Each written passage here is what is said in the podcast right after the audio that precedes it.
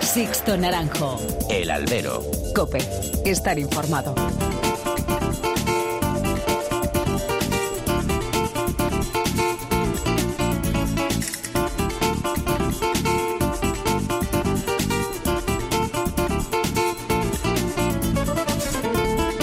Muy buenas y bienvenidos a esta nueva emisión del Albero, a la cita con los toros que tenéis todas las semanas aquí en cope.es. Recibid un cordial saludo de quien nos habla de Sixto Naranjo en nombre de todo el equipo que hace posible este programa. Pues ya está aquí San Isidro, sí, la feria que marca el rumbo de la temporada, la feria que cada vez da menos y quita menos, pero que indudablemente sirve para aquilatar lo que se cuece año tras año en el mundo de los toros, y además con la seriedad que ofrece el toro de Madrid y la exigencia que pone el público de las ventas, porque Madrid siempre será Madrid. La feria llega en un momento de subidón tras la Feria de Abril de Sevilla, donde se han concedido rabos, se han abierto un buen puñado de veces la puerta del príncipe, se han cortado múltiples orejas y hasta cuatro toros han recibido el premio de la Vuelta al Ruedo. Una feria histórica, se ha dicho. Razones no faltan para considerarla así, así que veremos si Madrid sigue por esa senda o todo se aplaca. La primera feria del nuevo pliego que trae como primera nota positiva la vuelta de los toros a la venta del Batán para dar gusto a los aficionados que en estos días se están acercando hasta la casa de campo madrileña y retomar así costumbres y tradiciones que nunca se debían haber perdido. Y otra de las novedades serán esas jornadas de descanso que se van a intercalar en los primeros días de cada semana. Habrá que comprobar si no se rompe el ritmo de la feria con esos parones forzados o, por el contrario, ayuda al alivio de los que tarde a tarde se acercan hasta el coso venteño. Y en cuanto a lo que está por ocurrir en el ruedo, pues la Feria de San Isidro viene marcada por la presencia de hasta en tres ocasiones de quien se ha llevado de calle esa Feria de Abril y ese rabo. Morante de la Puebla convulsionó la maestranza y tiene por delante el reto de hacer lo mismo en Madrid. Sí, porque Morante le debe a Madrid y a su afición esa gran faena y esa puerta grande que aquí nunca ha logrado. Una figura de época como él no podría irse de este tinglado sin esa ansiada salida a hombros de las ventas que tanto se le resiste. Todas las figuras que han tenido esa consideración lo han sido por haber triunfado a golpe cantado en Madrid, con su toro y ante su afición y Morante puede y debe triunfar en las ventas.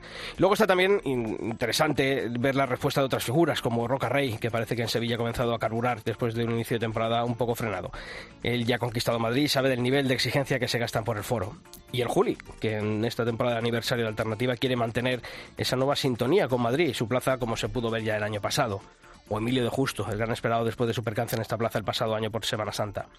También hay ganas de ver a un Luke en estado de gracia y a Rufo y a Ginés tras sus triunfos sevillanos y a esas dos jóvenes estrellas que lanzó el pasado año esta plaza, Ángel Tellez y Francisco de Manuel.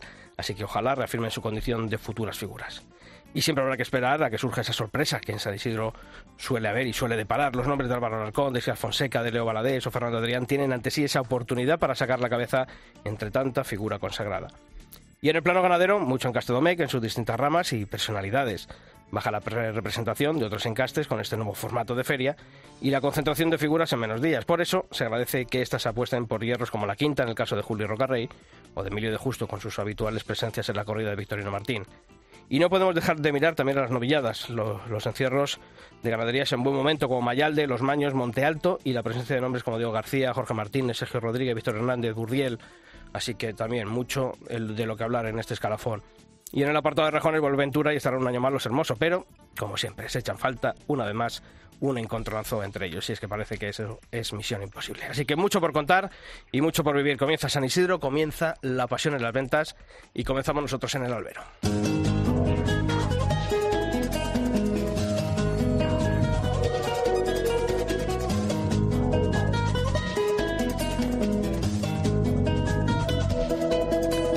Ya están por aquí mis compañeros de cuadrilla. Pilar, ¿qué tal? Muy buenas. ¿Qué tal, Sisto? ¿Cómo estás? Don Pablo Rivas, ¿qué tal? ¿Qué tal? Ya está esto aquí. ¿Los de Granada preparados para San Isidro? Sí, la Preparado, verdad que preparado.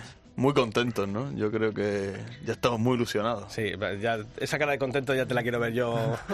En de unos cuantos días. En unos cuantos 3 de días. junio, ¿eh? Y, y a, no ver, a ver si aguanta. La gente viene con, Luego con la, hierba en la boca y... Luego la feria se hace se hace cuesta arriba. Sí, pero poco a poco, poco a poco. Pero bueno, poco a poco. La verdad es que estamos ilusionados, como siempre, de, de que comience una feria como la de San Isidro. Bueno, pues ya sabéis que tenemos to- todos los canales de comunicación entre esta redacción y vosotros abiertos en esos mails, albero.cope.es y toros en Facebook nos podéis encontrar en facebook.com barra alberocope y en Twitter nuestro usuario es alberocope y como todas las semanas hemos preguntado, hemos, eh, os hemos propuesto una encuesta y esta semana os decíamos qué torero joven creéis que puede ser la revelación de la feria de, San Isidro.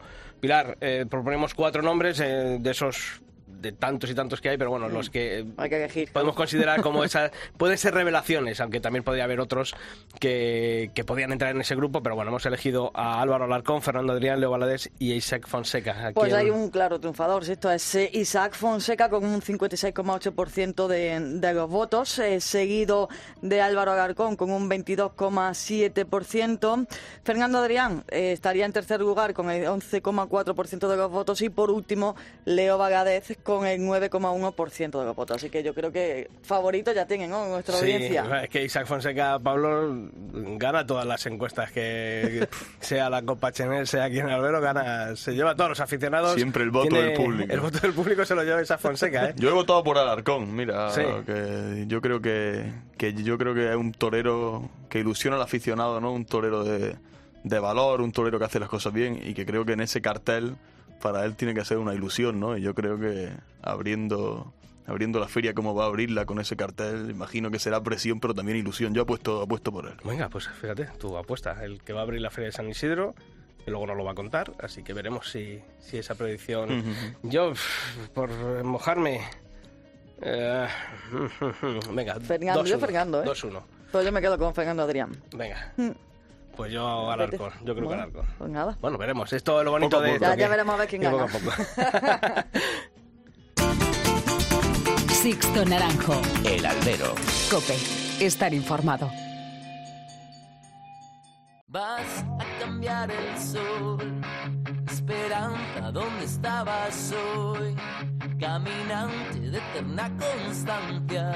Superaste entera la vagancia. ¿Y dónde están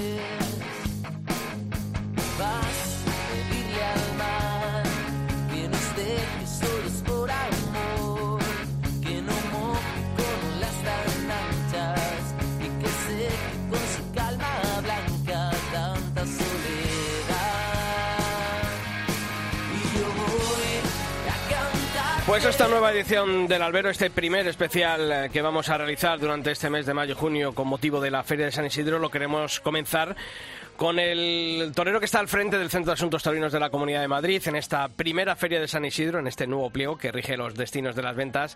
Y por eso saludamos ya a Miguel Avellán. Miguel, ¿qué tal, torero? Muy buenas. ¿Qué tal? Buenas, Sisto, ¿cómo estás? Muy bien. Oye, ¿se acostumbra uno estos días previos a, a, una feria de San Isidro desde tu puesto o se llevaba mejor o peor antes cuando estabas de luces? bueno, yo lo llevaba especialmente mejor de torero. Sí. Mejor de toro sí, aunque pasaba mucho más miedo, pero la ilusión no cabe duda que, hacer el paseo en Madrid es una bendición, es un regalo y, y con todos los nervios y la responsabilidad, pero bueno, de torero se vivía de otra manera que gerente, ¿no? Gerente es otra responsabilidad. Es un mes eh, para nosotros difícil porque, bueno, pues intentamos que todo salga bien, que todo esté perfecto. Ahora, como sabéis, también hemos empezado hace unos meses atrás las obras de, eh, restauración y composición de la Plaza de Toros y bueno, espero y deseo que todos los que acudan a la plaza, que estoy seguro que van a ser muchos y que van a llenar prácticamente en su totalidad todos los días de feria la Plaza de Toros, pues la encuentren eh, a su gusto y que puedan disfrutar una, sin duda, la, la mejor feria de, de la temporada. Mm, mira, ya que ha sacado el tema, aunque los que vamos habitualmente a la Plaza de Toros de la Venta ya hemos visto eh, cómo se están desarrollando estas obras, pero los que vayan aficionados de San Isidro, que vayan durante estos días, ¿qué se van a encontrar en cuanto a mejoras eh, por esas obras realizadas? Bueno, hemos pintado eh, las puertas de los aledaños, las rejas, las barandillas, hemos pintado la total eh, la totalidad de, de los pasillos, tanto de grada, andanada, tendidos bajos, tendidos altos, eh, hemos restaurado los patios, estamos restaurando todavía los patios de arrastre, patio de caballo. Hemos eh, incorporado los patios de, de caballos, de arrastre y de puerta grande, eh, bueno, unas imágenes que representan a Antonio Bienvenida, al maestro Antonio Chinel Antoñete, al maestro Gillo, para que sintamos que Madrid, la Plaza de Madrid, los toreros madrileños que han sido referente en el concepto del torero madrileño, pues estén mucho más presentes en la Plaza de Toros, eh, bueno, y luego muchas obras de un calado eh, quizá más importante, pero que no, no es visual, como puede ser el sellado de juntas de, del hormigón, eh, eh, bueno, la, tapar la porosidad de, del granito en ciertas zonas para evitar ciertas humedades, en fin, mucho trabajo que no se ve, pero que es necesario para un edificio casi centenario. Mm. Esas obras, estas que dices, menores, pero no por ello de menos importancia. eh, el año pasado hubo mucha polémica con ello, algunos pues, perdieron las formas en eso, pero también eres conscientes desde el Centro de Asuntos Taurinos que eran necesarias esas obras de mejora de, de mantenimiento de la plaza. Sí, por supuesto, por supuesto que éramos conscientes y, y llevábamos tiempo trabajando y deseando el poder realizar estas obras porque como digo, bueno, en Madrid la Plaza de Toros de las Ventas es un coso casi centenario eh, en el que la erosión, el paso del tiempo, desgraciadamente Filomena le hizo mucho daño a, nuestra maravillosa plaza. Y llevábamos mucho tiempo desde, bueno, yo solo llevo al, al frente del centro eh, tres años y medio con, con un año paralizado por completo, con otro que fue muy difícil trabajar con normalidad y bueno, la verdad que estamos muy contentos de poder al fin haber comenzado unas obras que van a dejar la plaza como, como merece estar y, y después de la Feria de San Isidro conseguiremos continuando con las obras de mejora y de restauración eh, para dejar la plaza como merece. Yo hay una cuestión que este nuevo pliego ha traído y creo que ha sido un acierto y una alegría volver a, a, la venta del Batán durante estos días. Yo estuve el pasado sábado por la mañana, había multitud de aficionados de nuevo al reclamo de, de los toros expuestos allí en, en la casa de campo. Eh, ¿Ha sido difícil, no ha sido difícil junto a Plaza 1 el convencer a los ganaderos para que vuelvan los toros allí a la venta del Batán? Bueno, me consta que Plaza 1 sí que se ha encontrado con bastantes dificultades, ¿no? Por parte de, del sector ganadero, ¿no? Yo creo que este es un trabajo que debemos de empatizar eh, primero con los ganaderos, obviamente, porque es el principal protagonista, de traer sus toros a la venta del batán.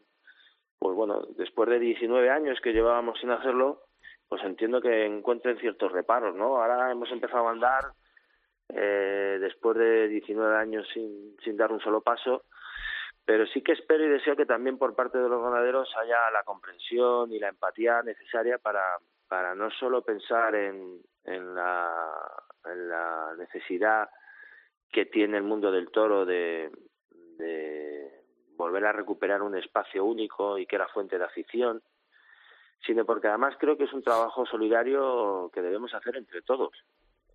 De todos depende que la fiesta de los toros siga siga caminando en, en, en el mejor de los caminos uh -huh. y, y todos tenemos que aportar nuestro granito de arena, ¿no? Si no la solidaridad cuando se nos pide o se desea, pues eh, si cuando nos toca formar parte de ella miramos hacia otro lado, pues entonces eh, no habremos conseguido nada, ¿no? Seguiremos en el mismo punto de partida.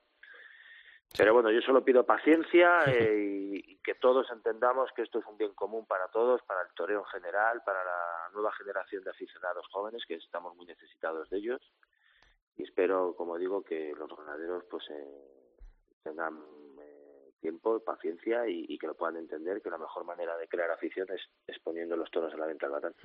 Y en cuanto a las mejoras del recinto, eh, bueno, se había comentado, ¿no? La posibilidad de en un futuro realizar, bueno, pues obras para de mantenimiento del bar, por ejemplo, sacarlo a concurso, todas esas cosas que pueden rodear a la exposición de los toros, a, a ese enclave que es el, eh, la venta del batán. ¿Eso, ¿Os manejáis plazos o de momento está esperando bueno, a toda eso, que como sabéis, nosotros como sabéis, esto nosotros firmamos un convenio porque uh -huh. el suelo es propiedad del ayuntamiento. Eh, nosotros firmamos un convenio para la recuperación primero de la escuela, para que los chicos desde hace ya dos años pudieran incorporarse a, a la venta del batán y hacer uso de la nave y la placita de tiendas, así como la de los corrales. Eh, y ahora, bueno, le compete al ayuntamiento eh, sacar a concurso uh -huh. y licitar la explotación, bueno, digamos, comercial, turística, cultural, de, de, un espacio, como digo, único, pero que es propiedad del ayuntamiento. En cuanto a la programación cultural, hoy publicamos eh, la programación, toda esa eh, cantidad de actos eh, culturales que tiene la Plaza de Toros de las Ventas. Creo que mantenéis esa apuesta que ya lleva años desarrollándose desde el Centro de Asuntos Taurinos de la Comunidad de Madrid. Y creo que, no sé si tú estás de acuerdo o no, pero creo que las ventas de la Plaza de Toros de las Ventas y sus distintos espacios culturales se convierten en uno de los centros neurálgicos de la cultura madrileña durante este mes de mayo y principios de junio, ¿verdad? Sí, sí, sí, no cabe duda que además de toros, eh, ofertamos un, un, espacio cultural en las salas, tanto Bienvenida como Antoñete, como alrededor o incluso en en el interior de la plaza, eh, bastante amplia, bastante eh, generosa y bastante eh, plural, ¿no? Tenemos desde exposiciones de pinturas, mesas redondas, eh, charlas, eh, eh, esculturas, bueno, yo creo que la oferta que se, que se programa culturalmente hablando en, en la Feria de San Isidro, pues es como tú dices, uno de los eh, centros neurálgicos de, de, lo que va a ser la temporada cultural en, este mes de mayo. ¿no? Estamos muy contentos del trabajazo que, que ha hecho María Ángeles Castro y bueno, la verdad que creo que va a ser muy del gusto de todos los que tengan la oportunidad y, la curiosidad de conocer eh, todas las actividades culturales que se van a desarrollar dentro de la Monumental de las Ventas. Hablábamos al principio de esa responsabilidad que se tiene ¿no? cuando llega una feria como esta, como la de San Isidro, desde tu cargo como director gerente del Centro de Asuntos Taurinos de, la Comunidad de Madrid. Eh, ¿Cuáles son esas preocupaciones que le pasan estos días por la cabeza, estos días previos a que comience la feria de San Isidro a Miguel Avellán?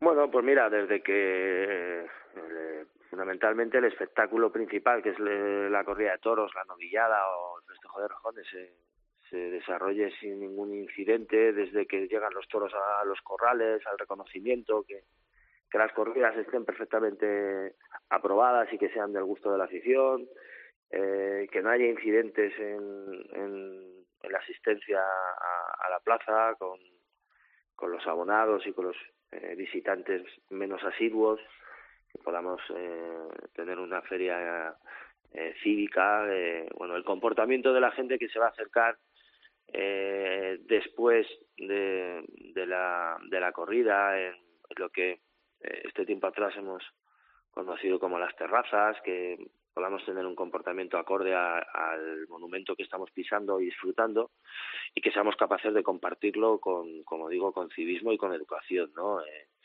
eh, atender a todo el mundo que, bueno, pues que en una feria tan larga siempre hay alguna reclamación, alguna incomodidad y que, como digo, podamos celebrar una gran feria acorde a la primera todo del mundo y, bueno, y, y, y atender a los visitantes más ilustres como como hacemos todos los años, eh, desde los miembros de la Casa Real hasta la presidenta de la Comunidad de Madrid, que es una gran defensora de la fiesta de los toros, como el alcalde de, del Ayuntamiento de Madrid, José Luis Martínez Almeida, en fin, yo creo que bueno, es mucha la responsabilidad, pero también es mucha la ilusión de que todo salga bien y que todo esté preparado para, para recibiros a todos.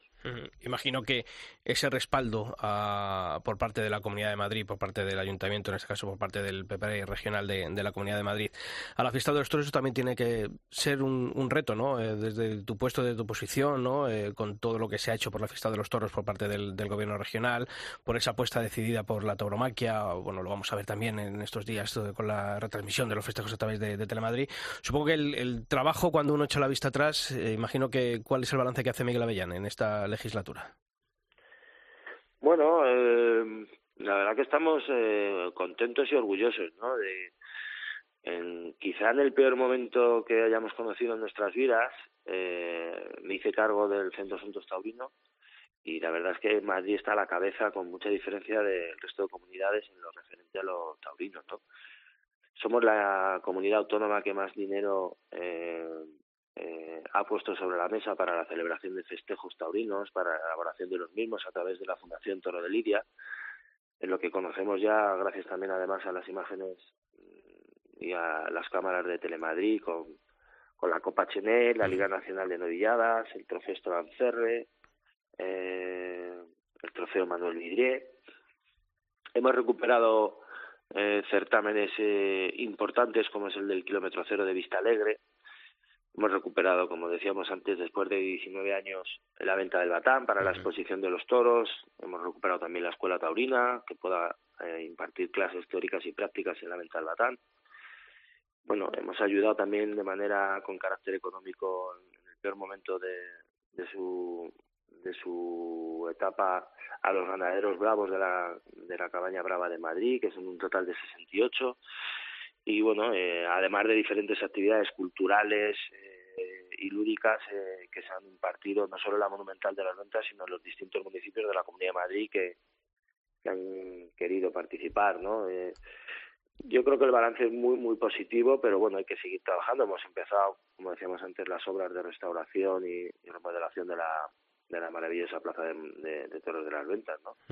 Yo creo que hemos hecho muchas cosas, eh, pero bueno, tenemos que seguir aprendiendo de lo que podíamos haber hecho antes y no se ha hecho, de las cosas que seguramente no se hayan hecho del todo bien, pero el balance yo creo que es muy positivo teniendo en cuenta que somos la primera plaza de toros del mundo, la comunidad que más apuesta de manera firme eh, por la fiesta de los toros y porque entendemos que la fiesta de los toros contribuye de manera tremendamente importante, no solo cultural, sino económicamente a, a la sociedad madrileña y en general a, a, a todo el territorio nacional.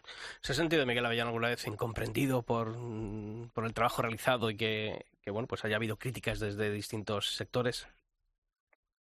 Bueno, las críticas a veces eh, basta que uno venga de, de un sector como el mío, de, del sector del mundo del toro en el que bueno las críticas forman parte también como se suele decir de, del cargo no eh, algunas es verdad que entendía que, que posiblemente fueran injustas o, o, no se valoraba en su justa medida el trabajo realizado pero de todo se aprende. Yo creo que en esta vida hay que aprender eh, y huir de los halagos fáciles sino más bien centrarse en su trabajo en el trabajo y y yo es lo que he ido aprendiendo poco a poco, ¿no? Centrarme mucho más en el trabajo, eh, escuchar y atender, por supuesto, que, que todas las críticas, si son constructivas mejor, si no lo son, aprender y, y bueno, yo creo que el, al final el trabajo habla por sí, por sí solo, ¿no? Que es yo creo que la mejor defensa que tiene uno cuando considera que, que es honesto consigo mismo y con su trabajo, ¿no? Pero bueno, en esta vida se aprende siempre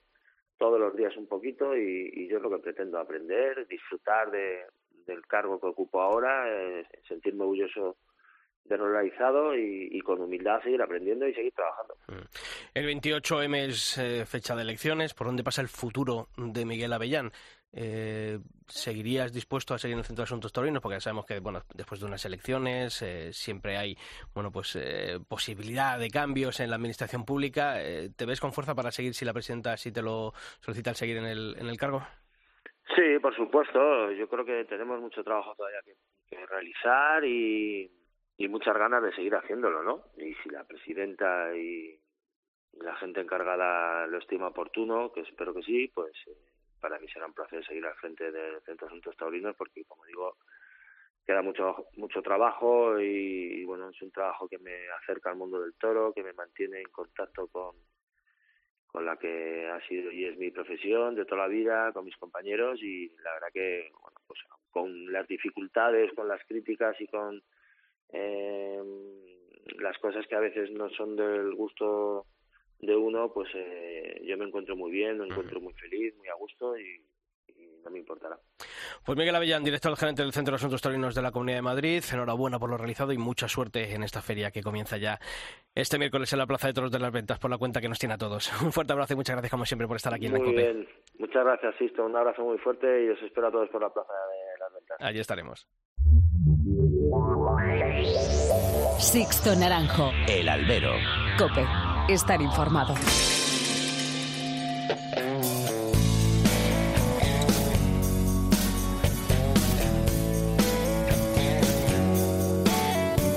Bajando por donde los garitos, dejándome caer por la cuesta abajo.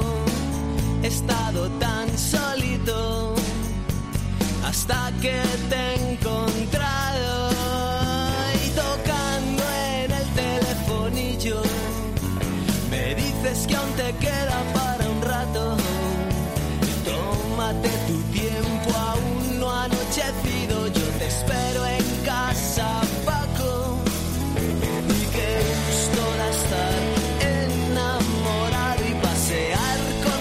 Pues después de ese repaso que hemos realizado con Miguel Avellán, eh, hoy también tenemos que saludar a quienes nos acompañan aquí en este estudio de la cadena COPE y que hemos abierto como siempre un año más, ¿no, eh, compañeros, para abordar esta Feria de San Isidro con los protagonistas y con los aficionados y con los profesionales que, bueno, pues o van a tomar parte o han tomado parte ya y sobre todo, pues, eh, que tienen que ver con el mundo de los toros. Y porque ya cuando es San Isidro sabemos que hay tertulia y bueno, Claro. pues mira, hay que Aquí- aprovechar, ya que no, ya que exactamente. Pues tenemos que saludar a Guillermo García Pulido, novillero. ¿Qué tal, Guillermo? Torero, muy buenas. Hola, Sisto, buenas tardes. Bueno, una oreja en Madrid, la Feria de la Comunidad. Ese rictus tiene que cambiar, que, que te veo muy serio, ¿eh? Que esto... Que es un debut, es un debut. bueno, de primeras contento, ¿no? Por esa... Muy por esa contento, oreja. muy contento por, por la oreja y más que nada por la imagen que, que dejé en la, en la plaza el día 1. Ujú. Oye, bueno, el novio de Montealto había que estar ahí y yo creo que ha sido de esas orejas de peso en la que nadie ha puesto ninguna duda ni, No. ni en el la vuelta al ruedo ni en la concesión y después en las redes sociales. No sé si tú te asomas a las redes Sí, sociales. sí, sí, claro que sí. y has claro visto esa sí. unanimi- unanimidad, ¿no? No, no, no. Hay alguno que, que dice que fue una, una faena aceptable, pero, pero bueno. No, sí, la verdad que miro el Twitter porque, porque siempre hay gente que es muy crítica y, y la verdad que me, me sorprendió porque nadie ponía ninguna pega y todo el mundo estaba eh, con una opinión bastante unánime. Pues quien también utiliza mucho esta red social la de Twitter, en la gran temporada guion bajo LC, ¿no? Es Lorenzo Clemente, que es el presidente de la Comisión Jurídica de la Fundación Toro de Lidia y sobre todo gran aficionado. Lorenzo, bienvenido un año más. Muchas gracias, Sisto. ¿Tú estuviste en la plaza el, el día 1? no. ¿Todavía estabas por Sevilla? Estaba, estaba por ahí. Con los que os gusta Sevilla, o sea, de resaca, ¿eh? De- Exactamente. Hasta el final, hay, que, hay, que apurar- hay que apurarlo lo que se puede. Lo que se puede. Oye, eh, una feria de San Isidro más, eh, como aficionado, eh, ¿notas que puede ser también, no sé si histórica como la Feria de Abril de Sevilla, porque esto es un formato distinto, esto es más amplio, esto no es todo concentrado en semana y media como Sevilla, pero ¿notas que ese ambiente positivo que ha habido en las primeras ferias del año y que ha eclosionado de una manera tremenda en, en Sevilla puede llegar esa ola a Madrid también, o, o esto es otra historia? Vamos a ver, Madrid siempre es otra cosa, eh, pero aún así yo tengo, tengo esperanzas en que, en que veamos una gran feria. Y por varias razones. Primero, eh, yo creo que el nivel ganadero que ha habido en Sevilla ha sido excepcional. Yo no recuerdo, yo no recuerdo una, una feria donde tantos toros hayan vestido de tantas ganaderías diferentes. Eh, y yo creo que eso es una de las pocas consecuencias positivas de lo mal que lo han pasado lo- los ganaderos en los, los últimos años y por tanto de la selección que han, que han tenido que hacer. Y yo creo que eso se va a notar también en, en Madrid, siempre que no haya más lío de corrales del, del absolutamente eh, imprescindible. Y después yo creo que, que la feria eh, de Sevilla ha puesto también de manifiesto el buen momento en el que se encuentran algunos toreros, eh, algunos para, para reivindicar que siguen donde están, otros para decir que se les tiene que dar todavía más hueco, como es claramente el caso de, de Luque y el caso de Ginés Marín también está ahí. Y después hay otros toreros que están en figura y que están yendo a todas las ferias que no se les ha visto especialmente atinaos y que tienen que intentar dar un golpe en la mesa.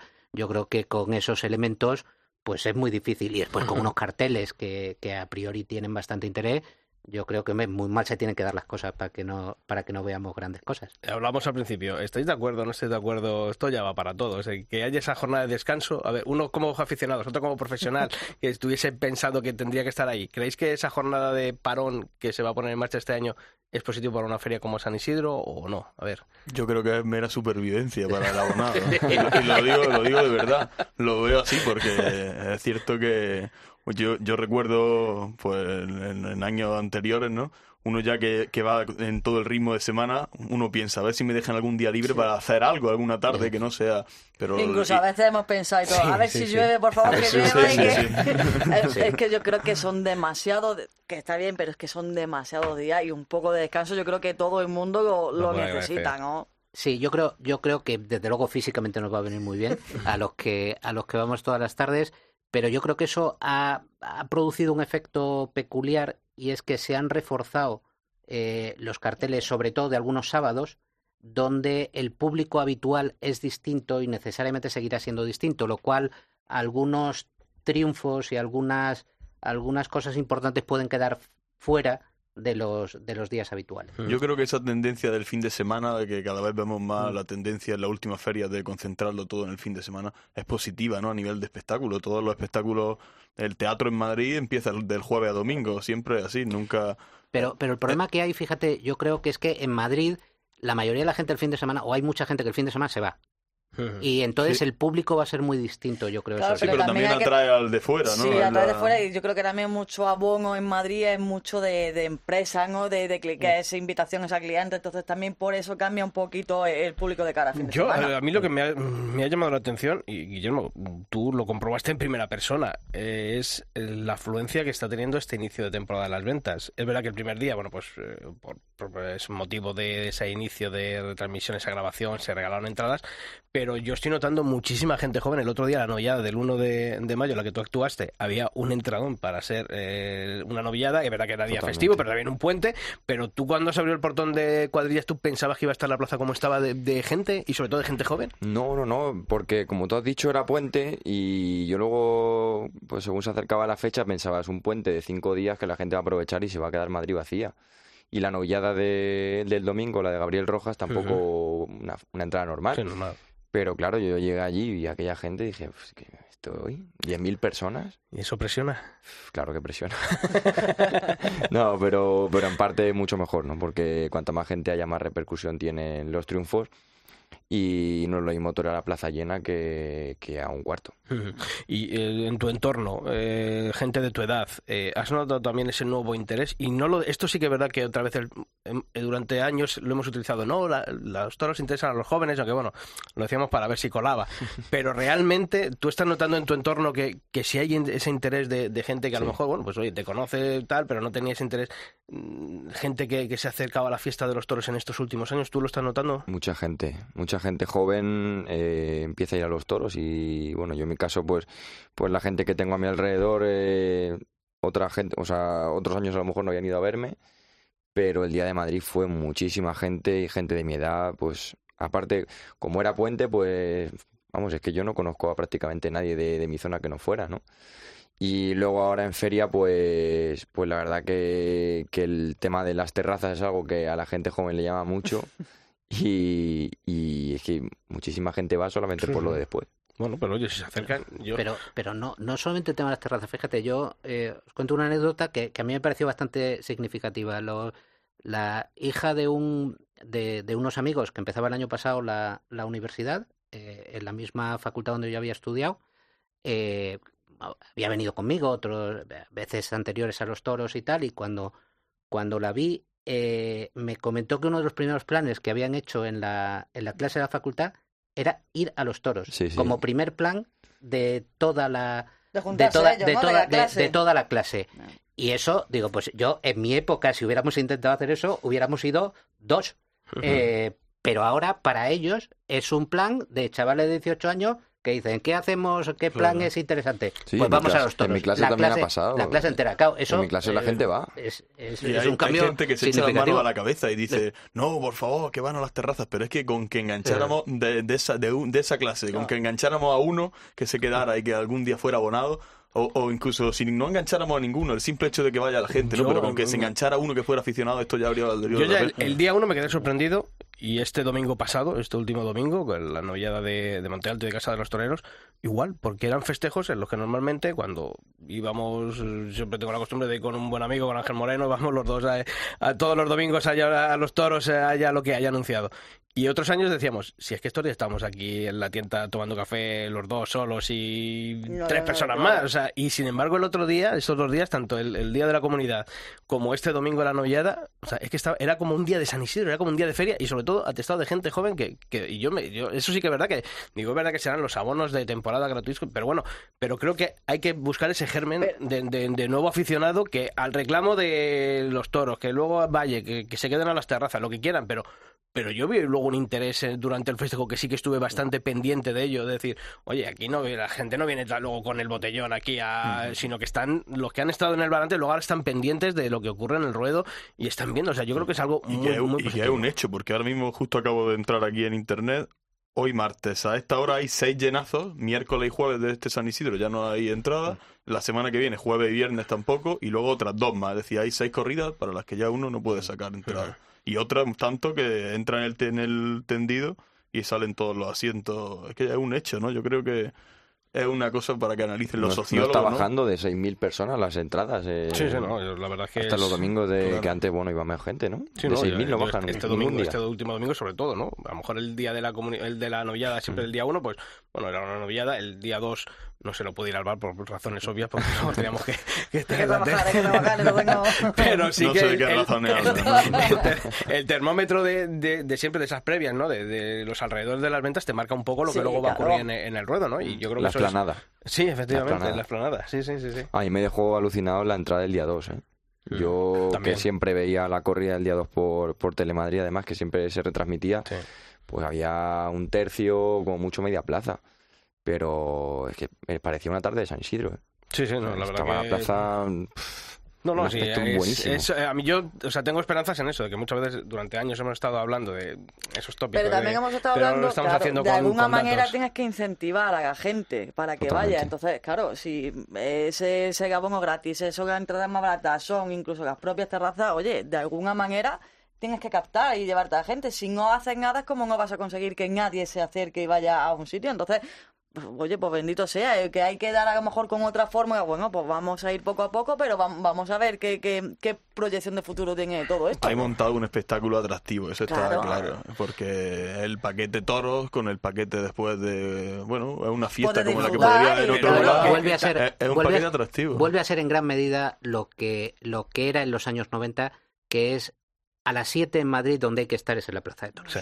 Y eso es una cosa fundamental. No- o sea, y- si se convierte en el sitio donde hay que estar, eso acabará atrayendo Lorenzo, a, a todo tipo y que de no gente. pasa, pasó y con que- el y que- fútbol, y que que no pasa nada por decir que oye que todos nos hemos todos hemos ido a los toros. Bueno por tradición familiar pero cuando luego uno ha tenido un grupo de amigos los toros han formado parte de, de un plan de ocio. Es decir oye nos vamos a comer nos vamos a los toros y luego nos vamos a tomar unas copas a- el, problema está en cuando hay una corriente que dice no, nada de ocio, nada Mira, de en Sevilla, profanar en el Sevilla templo. que se hace profan- la feria, la feria se va a mediodía de real, se va a un agostoro y después otra vez la gente vuelve a real. En Granada, ¿qué se hace? Se va por la mañana a la feria, se va a agostoro, va otra vez a la feria, pero es no que hay- todo no hay así. que llevarnos la Aquí como no hay feria, pues hay que montar una terraza. Bueno, va- vamos a empezar feria, a, a- pues- a tirar ya de la lengua porque, a ver, Guillermo, triunfador del circuito de novilladas de la Comunidad de Madrid en el año 2022 y yo est- estaba seguro de que Guillermo iba a estar en la Feria de San Isidro, al final en la Feria de la Comunidad de Madrid, pero te ha quedado el- ese ese eh, ahí sabor amargo de decir yo podía haber estado en San Isidro. Créeme que yo también creía que iba a la feria. bien, bien ahí. No, la verdad que, que bueno, oye, pues es un palo no ir a la feria y, y más cuando, cuando estaba convencido de que iba.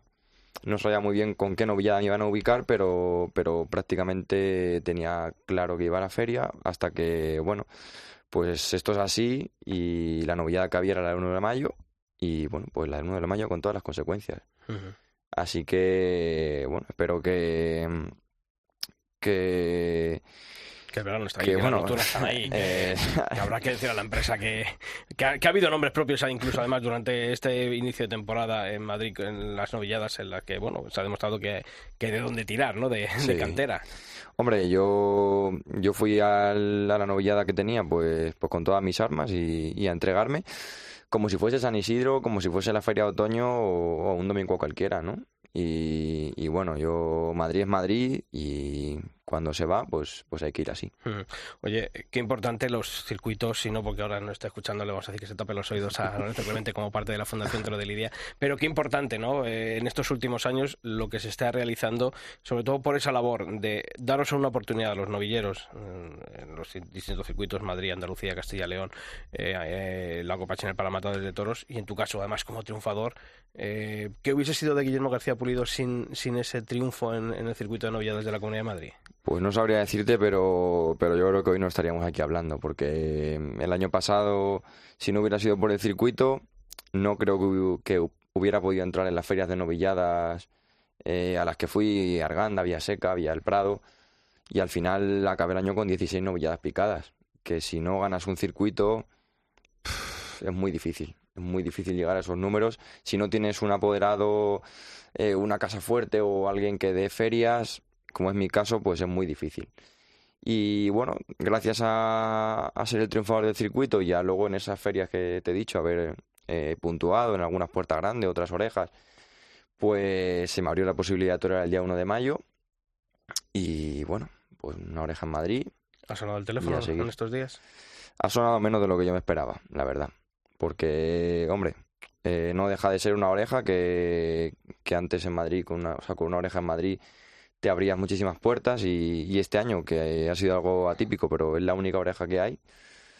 Y bueno, para, para más adelante, bien, ¿no? Pero me está costando muchísimo hasta coger sustituciones. Fíjate. Lorenzo, eh, mm, cuando empezasteis con la idea dentro de la fundación de organizar este tipo de circuitos fue un poco más por el tema de después de, en este caso de la pandemia. Eh, pero creo que ahora eh, son circuitos que con el apoyo de instituciones como la Comunidad de Madrid, como la Junta de Castilla y León y como la Junta de Andalucía, ahora también en ese nuevo circuito que va a tener lugar en, Extremadura, tras ese nuevo acuerdo con la, con la Junta de Extremadura, creo que se han hecho casi imprescindibles, ¿no? Eh, por lo que significan y sobre todo porque, oye, el otro día, el sábado, pues yo también vi la novia de Andalucía, ¿no? Estabas en casa un sábado por fin tranquilo de, eso. Pues yo creo que, que es algo que ha llegado, que ha, ha venido para por la importancia que tiene y lo estamos escuchando ahora mismo en boca de uno de los protagonistas. Sí, yo creo que, vamos, surgió por una necesidad concreta que, que había eh, y surgió también en la combinación de esa, de esa necesidad pues, como consecuencia de la pandemia, pero después, con, eh, después de haber analizado lo complicada que era la situación de, para los novilleros con, con picadores, porque la parte sin picadores con el tema de las escuelas estaba más o menos resuelto. La parte de matador, pues bueno, tiene sus dificultades y en Madrid pues se ha notado también con el tema de la de Copa Chanel, pero el problema es que las novilladas con picadores es que era tremendamente complicado, hasta tal punto que, por ejemplo, en Andalucía, fuera de las novilladas que se daban en, en Sevilla, eh, creo que se daban tres o cuatro novilladas con picadores. Claro, solo con las que se dan ahora en el circuito de novilladas, eh, el impulso ha sido enorme, pero es que además eso ha generado eh, un efecto alrededor bastante importante, porque porque también es la labor no es solamente damos unas cuantas novilladas, es damos unas cuantas novilladas donde a los que van triunfando el número de novilladas que pueden torear, pues puede ser un número relativamente aceptable, donde además se van viendo ganaderías diferentes, donde además se van potenciando la afición en determinadas en determinadas zonas que de otra manera tendrían más difícil tener tener eh, acceso a, a, a estos festejos. Y después por otro lado que también se intenta dar una difusión y un conocimiento a los a los propios novilleros. Y por tanto pues eso también hace que en otros que otros empresarios que en otras localidades pues se vayan dando más festejos. A mí me parece que es una que es una labor importante y además lo que siempre se ha tenido claro es que se trataba de darlo en sitios y de hacerlo de manera que en ningún modo se estuvieran supliendo o se estuviera entrando en competencia con otras cosas que se estaban haciendo, sino que es algo hacer adicional para intentar generar nuevos nombres y donde además en la medida de lo posible tuviera un efecto arrastre. Porque, Lorenzo, más o menos, eh, no pongo no un número así, pero eh, ¿cuánto puede ahorrarse a lo mejor un, empresario? Hablo por ahí, descenso ¿no? que están teniendo últimamente las novilladas en, en, en muchas ferias ¿no? que, que se hace. Eh, lo primero que se prescinde, que se elimina, en ese caso, es la novillada. ¿no? ¿Cuánto más o menos se puede ahorrar un empresario quitando un festejo de esas características? Es que, es que una novillada, montar una novillada con, con picadores, el, el coste puede ser un coste de en torno a, a 30, 40 mil euros, dependiendo de los, sitios. Y, y, mm, lo que se ingresa por taquilla, eh, sobre todo si la gente pues tiene que elegir a, a qué va, pues muchas veces si, si los novilleros no son conocidos y tal, pues pues hay más dificultades, claro, eso puede, puede hacer que los números no les salgan. No le cuadren, claro, y por eso prefieren, prescindir. Tú también has notado eh, que, de- porque bueno, tú actuaste en el festival del 2 de mayo de, de después de la vuelta de, de los toros a las ventas. Ese para ti fue una repercusión bastante amplia, ¿no? Por, por ese cartel en el que tú toreaste. Pero tú has notado que ese circuito el año pasado eh, te ha dado una relevancia, ¿no? Eh, tu nombre ha sonado y ya la gente ha sabido quién, quién era Guillermo García Pulido, ¿no? Sí, sí, sí, totalmente, porque eh, ganar un circuito o, o ser el subcampeón o demás, pero te da un nombre, ¿no? Tener ese, ese triunfo de, de decir, bueno, yo gané el circuito de Madrid o el de Andalucía o, el de Castilla y León. Ya es algo bastante fuerte para, para llamar a la puerta de, las ferias y de los empresarios. Y aparte, pues que creo que todas las finales son retransmitidas y eso, aunque no lo parezca, pero es fundamental porque te ve el triple de gente y lo bueno se multiplica. Y habéis demostrado, Lorenzo, que además aquí no ha habido color político, que se ha llegado a distintas, eh, con Andalucía en su momento, eh, que estaba en manos de- del PSOE, ahora en la Junta de Extremadura, el PP en Madrid y Cast- y Castilla-León, o sea que es algo totalmente fuera de, de la política, que, ha habido sensibilidad por parte de las administraciones. De distintas administraciones, sí. Con la Junta de Andalucía, cuando se, cuando se llegó al acuerdo, ya era con esta, Ah, ya era con con esta el- administración, pero, pero efectivamente, eh, efectivamente, en Extremadura han tenido la misma sensibilidad y, y yo espero que haya, que haya otras, eh, otras comunidades autónomas donde, donde también se puedan, se puedan hacer cosas de esta. Eh, fijaos que antes en la encuesta que decíais de posibles, de posibles eh, re- toreros revelación para, para, para esta feria de San Isidro hablabais de, de Isaac Fonseca, que también, pues, Bien. pues bueno, quiero decir, viene, Sí, sí, de, viene de- de- de- de haber, haber eh, triunfado allí, eh, que, que bueno, que yo creo que es una, una cosa importante, ¿no? Pues me vais a permitir ahora también saludar a quien va a ser protagonista este próximo jueves en la Plaza de Toros de las Ventas. Yo, él supongo que hubiese querido vestirse de luces si hubiese sido posible, pero va a tener el reconocimiento por parte de la afición de Madrid, de su afición de Madrid, al maestro Andrés Hernando, que le vamos a saludar, que está por teléfono. Maestro, ¿qué tal? Muy buenas. Muy buenas, encantado de saludaros. Aquí Nada. estoy. ¿Dónde- En la- en la- qué anda? de. Hombre, Marlín, entonces, está por allí, ¿verdad? Así es, Marlín. Oye, maestro, eh, qué bonito que Madrid, que su afición, que la Comunidad de Madrid eh, se haya acordado de Andrés Hernando y que este jueves, pues el maestro tenga ya un azulejo bien merecido en esa Plaza de Toros de las Ventas, ¿no? Eso es más que bonito. Eso, amigo, es una satisfacción que no se puede explicar con palabras, sino solo con sentimiento. Cuando se lo dijeron, maestro, ¿cómo, cómo se sintió? Contento, ¿no? Porque, sobre todo porque cuando a uno le, reconoce un- una afición es bonito, pero si es Madrid, ¿qué relación tuvo el maestro Andrés Hernando con la Plaza de Toros de las Ventas y con la afición de Madrid? Exigente, pero, pero yo creo que al final le, tuvo como uno de sus toreros, ¿verdad? Bueno, primero Vistalegre, yo triunfé muy poderosamente en Vistalegre varias tardes, el, ahora la Herrera, TH con Paco Herrera, luego pasé a debutar en Madrid el 6 de junio de 1958 con Victoriano Valencia y, y- y una de Palas y, y- y- y Parrita, y a partir de ahí toré cinco novilladas extraordinarias, porque antes se daban las novilladas extraordinarias y tal. Pero no terminé por circunstancias de cuajar hasta el día de mi, de mi, alter- de mi confirmación de alternativa. Ma- maestro, Que fue- en que fue, sí, en el año que fue el, el 29 de marzo de 1964. Ujú. Y maestro, Bueno, ¿cuál, no, cuál, es, cuál, fue- es, ¿cuál es su tarde más importante en Madrid? ¿Cuál- ¿Con cuál tiene mejor recuerdo de todas ellas? Bueno, la tarde del toro del cordobés cuando la corrida de beneficencia del año 64, Ujú. que fue donde di yo el salto fuerte ya, porque yo venía triunfando en Pamplona en el año 63, que fui el triunfador de Pamplona con la corrida del Conde de la Corte con Pedrés y Curro Girón, y luego con la de Miura que corté orejas y fui el triunfador, de con Luis Segura y Miguelín.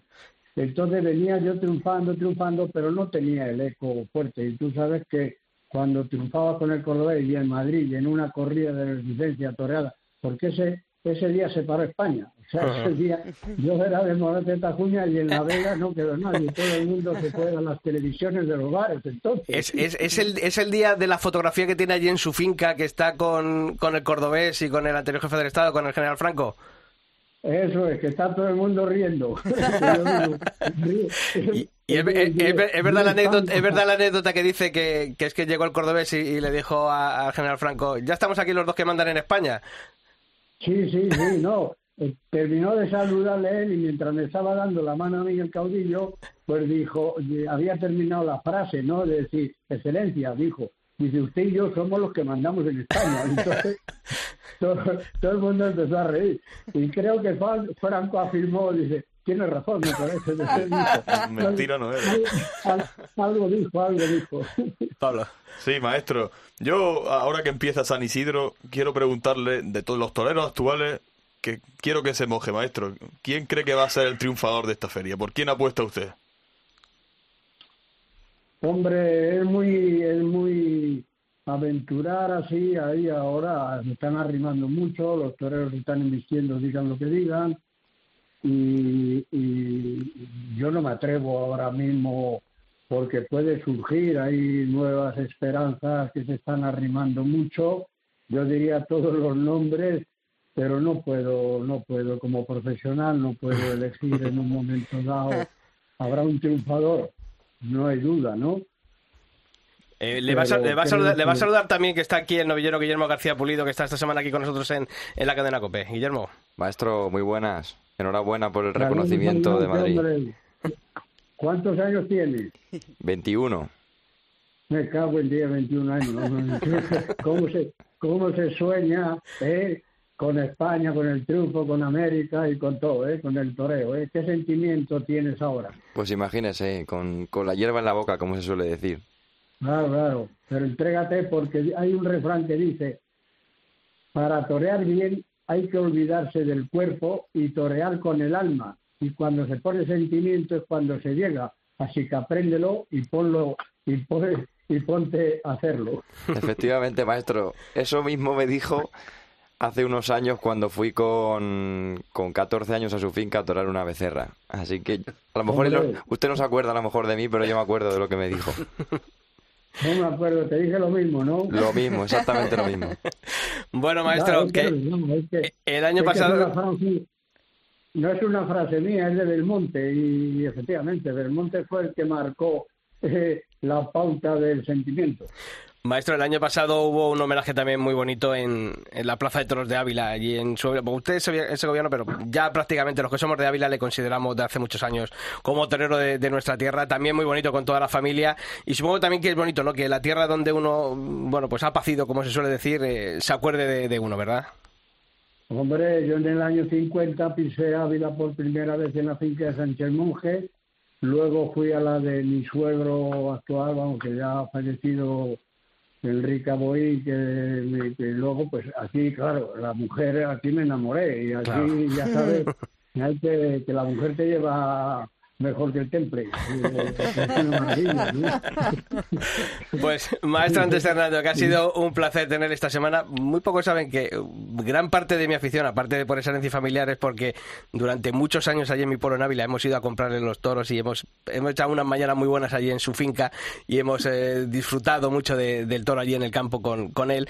Y que es un placer haber hablado esta semana con usted y que el jueves nos vemos en las ventas en ese homenaje tan merecido y que seguro que será tan bonito para usted. Hombre, verdad, yo, yo creo que hay una plaza de toros hecho con el esfuerzo de la afición y, y hay que seguir, hay que seguir, hay que seguir ahí a dar toros. Que Ay, no, que no decaiga. Hay que, hay que tener valor, valor. Claro valor, que sí. valor, ¿eh? Pues, maestro, ya dijo, dígame. dijo, dijo García Lorca, ¿eh?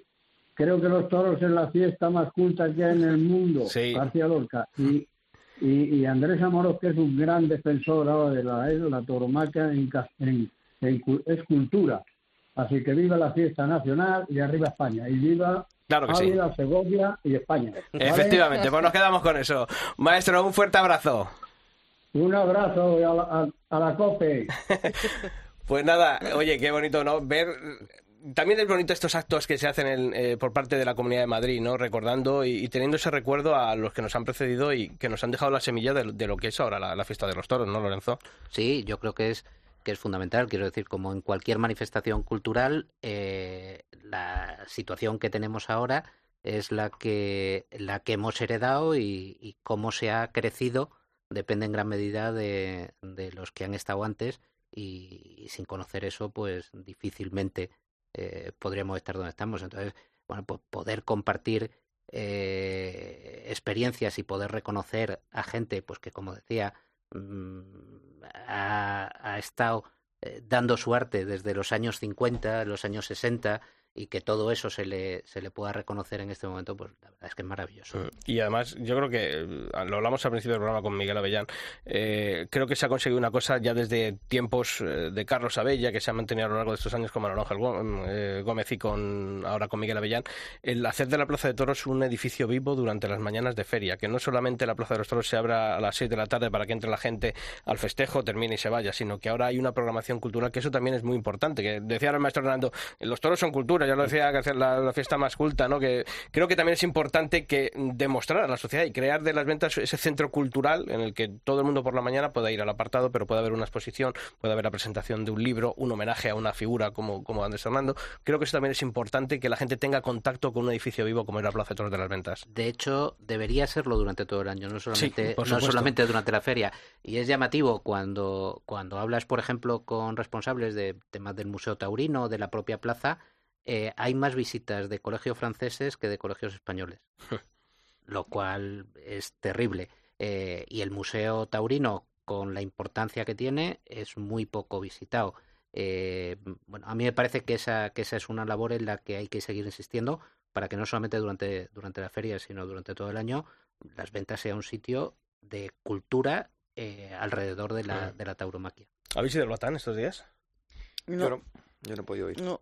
Yo quiero Pero ir, he visto imágenes, Falta, he o sea, visto, he visto, todo fatal. aquí. Ya, Hemos visto bueno, todos Parralejo.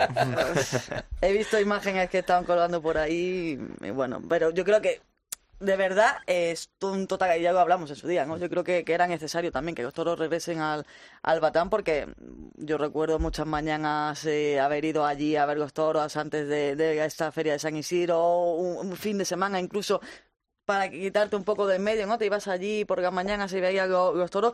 Esperemos que, que siga y que se anime más ganaderos y más gente a, a ir a verlo. Eso sí que parece un milagro, ¿eh? lo del Batán. Yo, yo que soy un Hay aficionado cosas que mejorar, hay cosas eh, que mejorar allí de- en cuanto a instalaciones, yo- pero creo que es positivo. Yo no tenía ningún recuerdo de aquello y siempre escu- yo lo escuchaba y yo decía, esto otra de las cosas que más que, hemos, que también hemos perdido los taurinos, ¿no? Y ahora poder verlo, ¿no? Y poder poder ver que, que se hace de nuevo, ¿no? Creo que parece eso un milagro, ¿no? Como Mm. digo. Decían, Avellán, que bueno que había habido más problemas con, con los ganaderos, eh, pero creo que en este caso, o sea, hay que mirar un poquito más allá, ¿no? Eh, eh, no sé, tú has estado allí en el Batán durante, bueno, vosotros os vinisteis a la escuela con la escuela del Batán a- aquí a, a la Plaza de Toros de las Ventas. ¿Tú, tú ya no llegaste a, a dar clase allí en el Batán o Sí, sí, yo estuve en el Batán un ¿no? tiempo. Y yo creo que también recuperar ese espacio, ¿no? Porque cuando tú has estado, pues supongo que, bueno, que yo estaría en un estado semi-ruinoso, ¿no? Como en muchas ocasiones habíamos visto. Cuando llegamos. Eh, yo creo que recuperar esas instalaciones, porque creo que la, la venta está muy bien, me lo llevo muy bonito ir a clase a, a la Plaza de Toros de las Ventas, pero creo que cada sitio tiene su lugar, ¿no? Y la Escuela de Madrid, yo creo que tiene ese sabor y, y Es esa su sitio, tradición, es su sitio. Es su sitio y aparte es que está hecho para que el torero entrene allí. Porque tienes una serie de instalaciones que, bueno, en Madrid se entrena muy bien y tiene pues eh, esa historia de que estás entrenando en las ventas, pero, pero allí tienes la nave, tienes la plaza, tienes eh, la esplanada para torear, tienes toda la casa de campo para correr. Es el sitio donde, donde los toreros se, han- se tienen que, que formar allí y es que es el sitio de la Escuela de Madrid. Entonces cuando volvimos allí, aunque estaba en un estado muy malo, pero, pero una alegría tremenda por volver. Puede haber ese miedo ahora, eh, miedo escénico que diría Valdano en el fútbol, en este caso miedo escénico a las redes sociales por parte de los ganaderos, ahora que todo sale, todo se... Pues claro, cuando íbamos de pequeños, pues tú iba con, yo iba con mi padre, iba con mis amigos, lo veíamos a casa y hasta que lo veíamos en la plaza. Y ahora, sin embargo, pues eh, bueno, pues nosotros mismamente, oye, yo estuve el sábado por la mañana y colgamos el domingo un reportaje en cope.es con las fotografías, ya todo el mundo va y hace sus fotos, todo el mundo ya está en los toros ese miedo a las redes sociales puede eh, mm, ser parte de ese, mm, ese reparo de los ganaderos eh, a, a llevar los toros al batán. No, Hombre, yo creo que, que en parte es eso. También es verdad que, que, bueno, el hecho de que los toros puedan dañarse y, eso, pues supongo que también, que también les, les retrae. Aparte que no dejan de ser eh, más movimientos a los toros, eh, más embarques y, bueno, pues con las dificultades que eso tiene para alguna ganadería más que para otras y, y, bueno, se pueden, se pueden lastimar los toros. Yo creo que es una medida positiva y que tenía que ser casi de obligado cumplimiento. Yo lo siento Para- por los para el ganaderos. aficionado es, Para el aficionado es un gusto. espectacular. Yo y sé- decir, ¿cuál investirá? ¿El, el Ujú. 34, el 13, el 15? Y que en vez de tres, ya por pedir que estuviesen los seis corrales Hombre, llenos, claro. no bueno, como y que antiguamente. se fuera ¿no? Que- renovando. Claro, sí, sí, oye, que echabas un par de días a la semana y veías por allí y veías tus toros y, yo creo que tampoco es nada negativo. Lo que pasa es que, bueno, yo creo que sí hay ese miedo. Yo veo ese que ahora mismo cual- cualquier festejo ya viene chivado de las redes sociales, ¿no? Hay cosas buenas, Guillermo, de las redes sociales, pero hay otras que también hay que saber manejarlas, ¿no? A los ganaderos yo creo que les dan demasiada cera. la verdad. y porque hoy en día además es que se sabe todo, como has dicho, se sabe los toros que se van a lidiar, cómo son, se va, se hacen fotos, se critica y, y bueno, pues tienen, tienen que tener ese cierto reparo a, a la exposición porque, porque es que los, los pegan diariamente. No, yo, yo creo que, que el, el aficionado como tal, hoy en día ya una vez que se ha visto que es, que es completamente lógico, ¿no? Y que se puede hacer, el batán hay que, hay que exigirlo, ¿no? Y creo que, que es labor de todo aficionado exigirlo, ¿no? Cuanto más lo exijamos, pues irán creciendo esas corridas. Yo creo que el ganadero no tiene que tener miedo a la, a la crítica, ¿no? Alguien que hace las cosas bien no tiene que tener miedo a esa crítica, ni, ni creo que tenga tampoco que estar excesivamente pendiente, ¿no? Del, del qué dirán. de- son profesionales, ¿no? Igual que los que se visten de luces, ¿no? Y estamos hablando de ganadería, pues prácticamente de la, de la élite de las ganaderías, ¿no? No tendría por qué existir ese, ese miedo, ¿no? Yo, Yo creo que, po- que- creo que poco a poco irá, irá creciendo. ¿eh? Yo creo porque que sí, porque además ha habido este año ganaderos que, que se han echado para adelante y han llevado la- las corridas y creo que irá poco a poco creciendo. Y cuando el Batán se, se reinstale y se, se vuelva a poner en funcionamiento como era antes, yo creo que puede ser un punto muy positivo Sí, para creo la tauromaquia Este Madrid. año, si las cosas salen bien, yo creo que los ganadores pueden, pueden animarse de, de cara a, a un futuro. Pues permitidme otro eh, alto en el camino antes de, de terminar, porque tenemos que saludar a quien va a ser protagonista en ese primer festejo de la Feria de San Isidro, porque va a tomar la alternativa y lo va a hacer además con muchísimo mérito. Álvaro Alarcón, Torero, ¿qué tal? Muy buenas. ¿Qué tal? Listo, buenas. Bueno, lo primero, ¿cómo está ese cuerpo después de, bueno, pues de estos, eh, estas semanas de recuperación? Eh, ayer, bueno, hablábamos, me comentabas que ibas a tener esa última prueba en el campo para decidir si finalmente estabas. Finalmente vas a estar en Madrid. Eh, ¿Cómo llega el valor con en esa, para esa alternativa después de ese percance en el mes de marzo en las ventas? Pues bien, después del percance ya, ya casi olvidado, ¿no? Ya con la, con la mente y con la ilusión, las ganas y la felicidad puesta en el compromiso de... Vamos, el, no el compromiso, porque no es un compromiso, es el día de mi alternativa con, con dos máximas figuras del toreo y en la plaza más importante del mundo. ¿Qué, qué te han dicho los médicos? Supongo que te han dicho que estás loco, ¿no? Sí, bueno, no hago un poco oído sordo, pero pero pero sí, sí, más o menos que que bajo mi consentimiento eh, bajo mi responsabilidad, perdón, eh, pues torearé y que y que ellos piensan pues lo contrario, que el periodo que que han dado son de tres meses y y un par de semanas y, y bueno que, que bajo mi, mi responsabilidad queda que ya soy mayorcito. Imagino que, bueno, pues oye, cuando uno tiene la alternativa tan cerca después de, de tantos años de lucha, de sacrificio, no quiere dejar uno pasar la oportunidad, ¿verdad? Pues sí, eh, y más si, si es una oportunidad como esta, ¿no? De, la que en la que podré compartir cartel con las dos máximas figuras del toreo, ¿no? Y con el maestro Juli y el maestro Andrés Rocarrey. Eh, creo que, que no sucede todo todos los días y, y los trenes, bueno, pasan y yo quiero yo quiero aprovecharlo. Eh, eh, antes del pasillo, en estas horas previas a, a la alternativa, ¿qué es lo que a uno le preocupa más? ¿El estado físico, eh, la responsabilidad que tiene por ser el día de la alternativa, que es el primer festejo de San Isidro? ¿Qué es lo que le bulle ahora en la cabeza a Álvaro Alarcón? Bueno, eh, sí que es verdad que preocupa todo un poco, ¿no? Pero al final a mí lo que en realidad me preocupa es que quiero dar la dimensión de torero que, que yo mismo espero de mí y que, y que espero que la gente pueda ver. Eso es lo que más a mí me, pues bueno, me hace pensar, también es lo que más me ilusiona y bueno, espero que, que puedan verlo. Pues Álvaro Alarcón, que no queremos molestarte más, que te deseamos toda la suerte del mundo, que ojalá sea una tarde para el recuerdo tanto tuyo como de todos los aficionados que acudan este miércoles a la Plaza de Toros de las Ventas y que ojalá pues podamos nos puedas visitar en estos días, en estas semanas de la Feria de San Isidro con un triunfo debajo del brazo. Un fuerte abrazo, Álvaro. Muchas gracias, Sisto. Un abrazo fuerte. Lorenzo, eh, Fundación Toro de Lidia, Comisión Jurídica, mm, parece que esas batallas que habéis ganado eh, están teniendo un efecto positivo. Parece que o no hay tantos ataques a la tauromaquia, o por lo menos no se advierte, no sé si desde dentro me lo rebates y me dices, no, aquí hay que seguir trabajando y hay que seguir mirando y cuidando por, por esa defensa legal de la fiesta.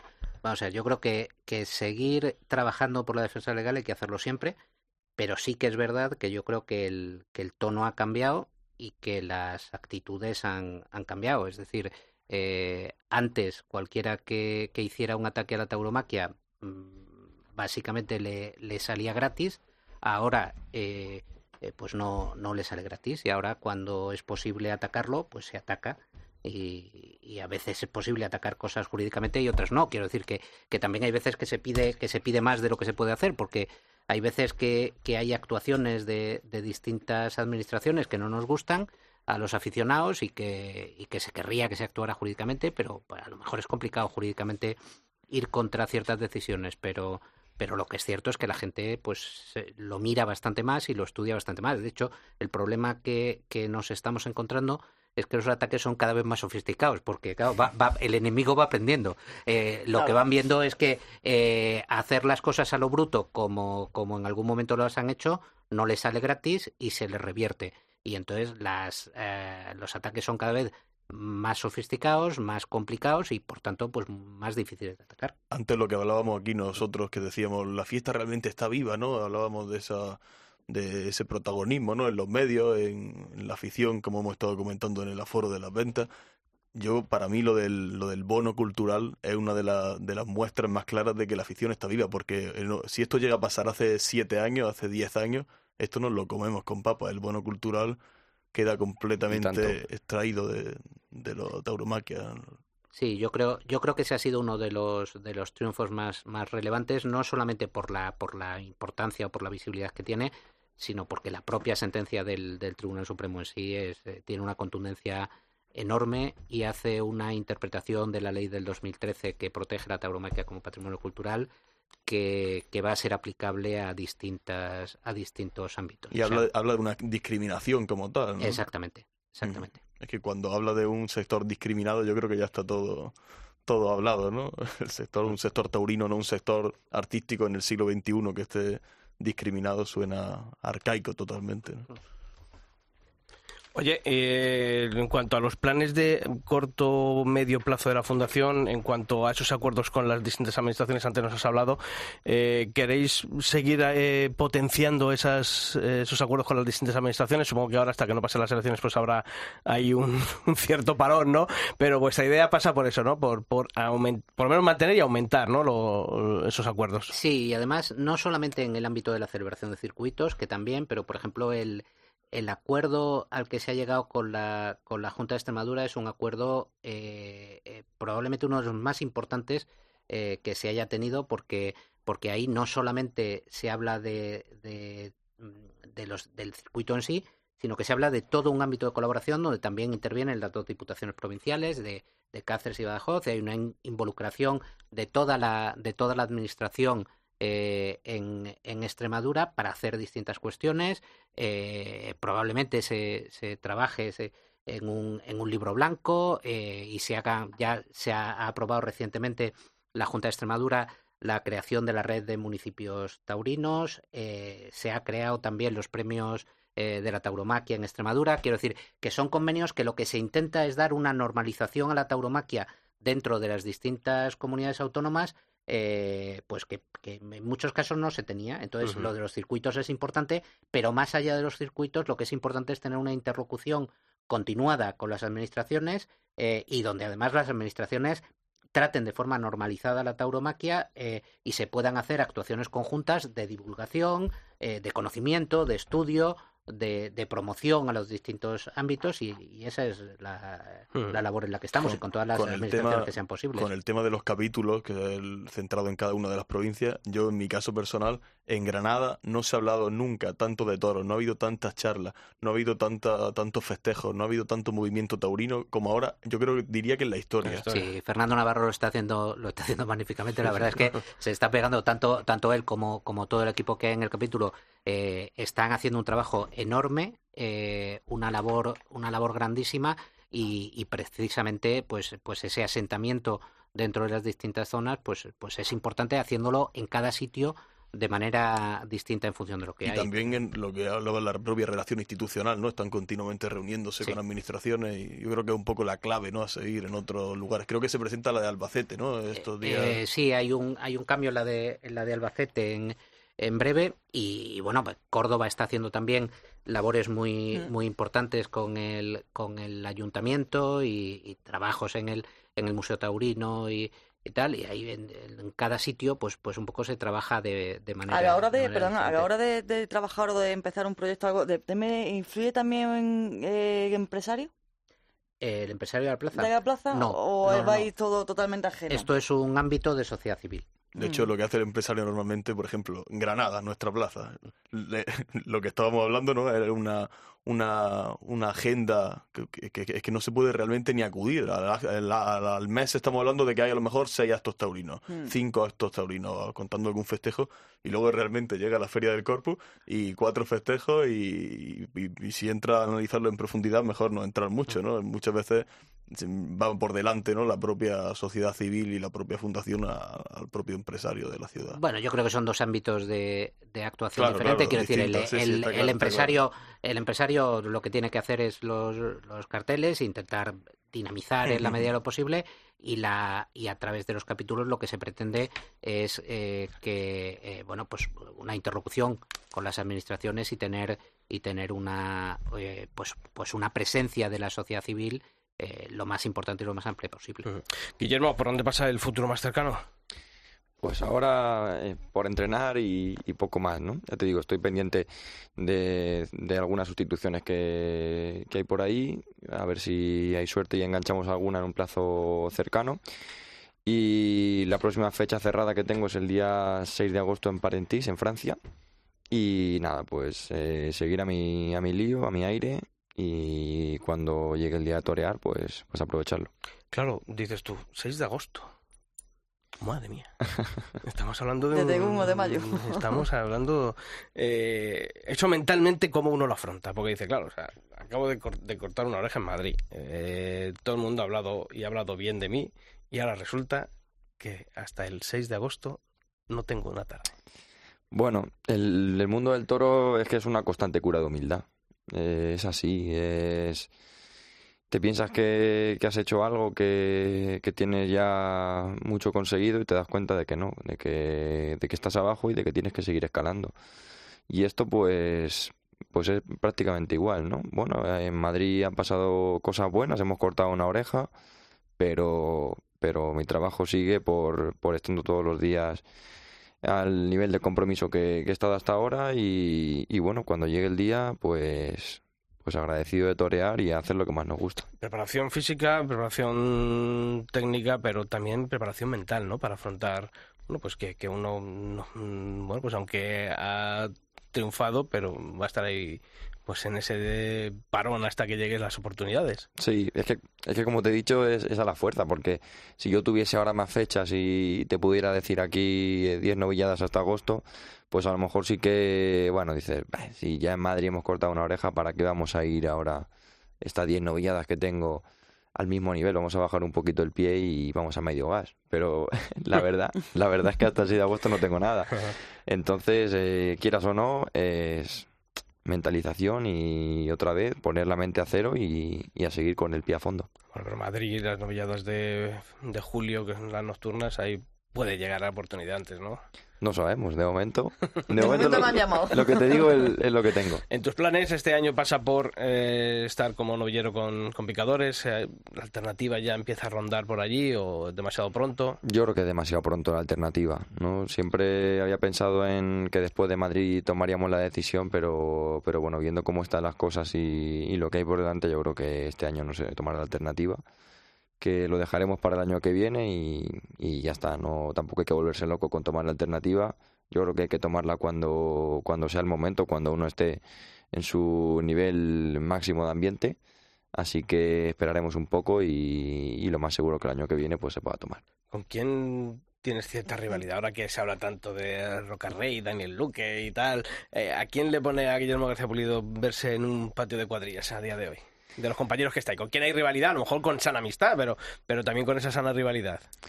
Bueno, yo, yo siempre me he visto que, que mi rivalidad es con los que están toreando más, con los que, con los que están ahí arriba en los puestos altos del escalafón y, y esos son los que quizás los considero como máximos rivales, ¿no? Y ahora mismo, pues te puedo decir que, que Víctor Hernández, por el, por el puesto que tuvo el año pasado como novillero puntero, pues sería mi máximo rival, pero no por nada, sino porque le veo como el, el cabeza de serie y, y a por ese quiero ir. Y en cuanto a novilladas, muchas veces los novilleros sí que estáis teniendo oportunidad de, de lidiar. El aficionado dice la variedad de encastes, pero cuando uno escucha lo de la variedad de encastes, de- dan ganas de decir, torealas tú. O... Hombre, en la escuela es verdad que en los años os, os hacen lidiar, ¿no? De distintos tipos de ganaderías, de tentaderos, De todo, distintos. de todo. Eh, pero cuando uno llega ya, eh, bueno, ya empieza en ese circuito, mm, en los circuitos, pero también, o sea, en el circuito de las novilladas, eh, hay, bueno, ese interés por parte del torero también como parte de, bueno, de ese aprendizaje de, de torear más encastes o, o vais a lo que vais más vais más seguros o no sé, en tu caso cómo, cómo lo ves ese- cuando dicen cuando hablan tanto de la variedad de encastes. Bueno, yo si voy a una feria y tengo posibil- posibilidad de elegir, elijo la, la novillada buena. no, pero, pero sí que, mira, te puedo contar mi caso el año pasado cuando, cuando me ofrecieron la, la oportunidad de, de elegir entre varias ganaderías de Villaseca, yo elegí la de la quinta porque me parecía que era una ganadería que, que bueno, que una ganadería estrella y poder, poder lidiar esa, esa novillada a mí pues me encantaba. Luego la novillada no fue, no fue gran cosa, la verdad, pero, pero bueno, mira, hablando de la variedad de encastes, pues te puedo decir que en ese momento aposté por la quinta y aposté por, por un encaste que no, que no es el que se ve todos los días. Nada, como, como el Juli. el Juli. Igual. en Sevilla, en Madrid. Yo espero que les haga mejor. Bueno, pues Lorenzo, eh, ¿qué tardes le dirías al aficionado no se pierdan de este San Isidro? Bueno, yo, yo diría que fuera toda la tarde como pienso hacer yo. O sea que, eh, bueno, pero, pero no sé, o sea, a mí me parece que el, que el comienzo de, de feria, eh, miércoles y jueves eh, de esta semana... Eh, ¿Recordabais un son- inicio de feria tan fuerte? Nunca, nunca. Y, y del 2 de mayo que venimos. No, no, sí, pero a mí, a mí estos dos, dos primeros carteles me, me parece que son, que son realmente eh, importantes y, y bueno, después hay, hay alguna, hay alguna tarde que, que también tiene su aquel. Yo la corrida de, de Alcurrucén con, con Morante, el Juli y Tomás Rufo, creo que también, que también tiene su, que también tiene su gracia. Y, y después, bueno, quiero decir que, que ya digo, todas, todas, a mí me parece que todas tienen, todas tienen, Todas tienen algo, sí, interés. sí, que hace especial y por lo menos eh, a nosotros sí que capta nuestra atención, ¿no? Y ahí estaremos todas las tardes viéndolo, pero sí que es verdad que incluso, pues es que yo qué sé, novilladas, como siempre decimos, los rejones, bueno, los rejones, como bien decías tú, Sisto, antes, que esto ya parece Falta- ya... falta chicha. Claro, Tengo ganas de ver cómo recibe la plaza Pablo Hermoso después de sus grandes declaraciones que hizo sobre la muerte del animal, este tipo de cuestiones. Claro, es que... Guillermo, ¿tú sueles ir a la plaza durante San Isidro los días que puedes o eres Los más días de que tele? puedo. Los días que puedo. Siempre intento ver todas las corridas. Ahora en Sevilla la feria la he visto prácticamente entera. Pero, hombre, teniéndolo cerca, pues el día 10 no podré ir porque no hay entradas ya. Pero sí que sí que me acercaré bastantes días, sobre todo las novilladas.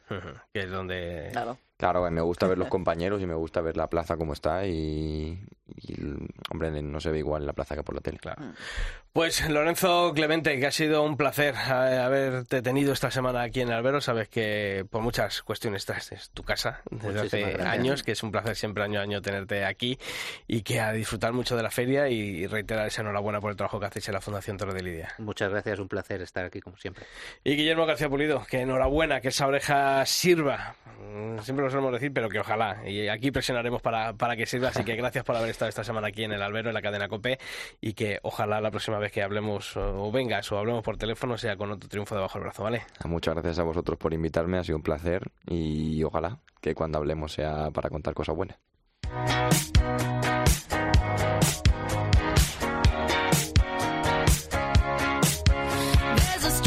Bueno, Pilar, Pablo, empezamos estos Preparados especiales y sí, sí. ya... Mucha ilusión, Como empezamos el programa, como lo acabamos, ¿no? La ilusión de, de volver y, y de volver a vernos, que muchas veces acabamos ya hasta hartos, nos vemos por los pasillos de las ventas todos los días. Y decimos, madre mía, ya otra vez aquí. Lo vemos más que nuestros padres, los ¿eh? Insisto, cuídate, eh, que tienes una feria. Me decía a mí que se me iba a hacer sí. cuesta arriba, pero no quiero pensar mucho en la tuya. No quiero ni pensarlo yo hasta que hasta que llegue casi. O sea que déjame un par de días todavía que quedan hasta que empecemos el jueves en esas citas con Telemadrid, pero y todas las semanas aquí en, el albero seguiremos hablando de toros que es lo que nos gusta. Pilar, nos vemos la semana que viene. Nos vemos, Sisto, gracias. Don Pablo. Dile a Herrera que te dé vacaciones algún día. Venga. Va, grábame una nota de voz, ahora se la mandamos. Eso, venga. Gracias, esto. Gracias a vosotros. Sí, a todos vosotros ya sabéis que la información taurina continúa todos los días de la semana en nuestra web, en cope.es barra toros, y que nosotros volvemos el próximo martes, si Dios quiere, aquí, en el albero. ¡Feliz semana!